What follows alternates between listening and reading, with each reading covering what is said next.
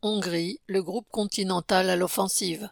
Lundi 15 décembre, Gabor Radix, responsable syndical basé à l'usine Continental Szeged en Hongrie, se voyait notifier son licenciement immédiat, entre guillemets, pour avoir porté préjudice à la réputation du groupe Continental en dénonçant la politique de l'entreprise.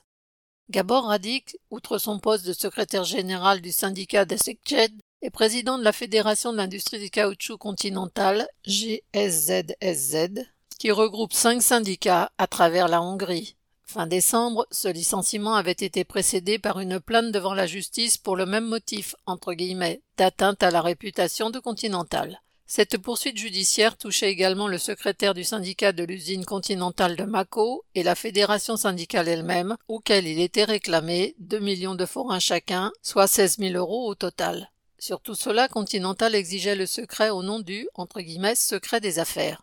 La direction centrale du groupe à Hanovre, en Allemagne, était à la manœuvre. Le PDG de ce groupe mondial, Nicolas Schetzer, agissait au nom de l'actionnaire majoritaire, la famille Scheffler, classée il n'y a pas si longtemps la plus riche d'Allemagne. Continental agit ainsi pour tenter de réduire au silence la contestation ouvrière venue de Hongrie et en particulier de l'usine de Mako.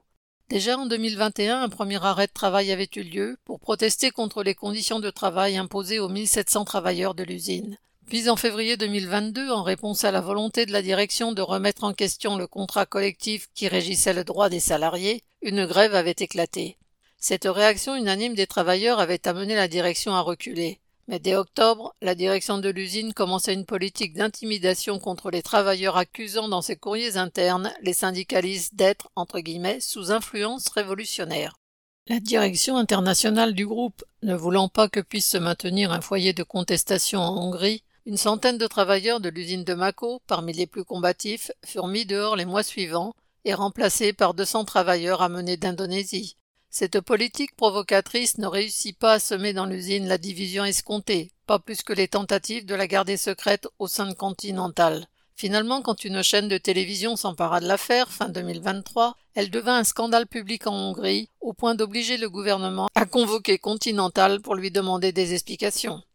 Aujourd'hui, la réaction de la direction du groupe Continental est brutale et fait partie d'une offensive générale. Il regroupait il y a peu 250 000 salariés dans le monde. Il veut faire progresser à tout prix son taux de rentabilité et par là le cours de ses actions. Ainsi, le 5 décembre, le groupe a rendu public sa stratégie. Il a annoncé des milliers de licenciements supplémentaires, mais aussi et surtout sa volonté de se séparer de tous les secteurs qui ne réaliseraient pas au moins 11% de taux de rentabilité, soit bien plus que la majorité de ses concurrents et clients.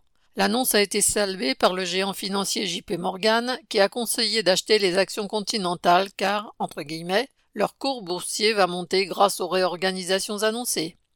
Des dizaines de milliers d'emplois sont donc sur la sellette. L'usine de Glandis en Roumanie est menacée avec ses 3000 salariés. En Allemagne, l'usine de pneumatiques d'Aix-la-Chapelle a déjà été fermée avec ses 1800 travailleurs et d'autres sont visés. En France, une centaine d'emplois sur 300 sont menacés dans le petit centre de Rambouillet. Les 1600 travailleurs de l'usine de Sarreguemines se sont vus voler 4000 euros de primes annuelles.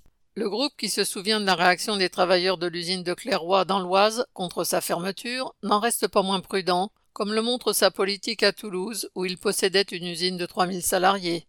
Une fois celle-ci coupée en deux, 1500 salariés se sont retrouvés dans une division appelée Vitesco, qui a été mise en vente peu après, puis tout à fait bizarrement, rachetée par le groupe Schaeffer, dont les patrons sont aussi ceux de Continental.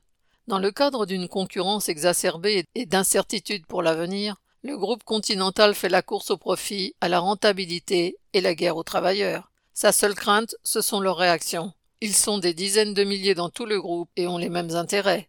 Paul Sorel.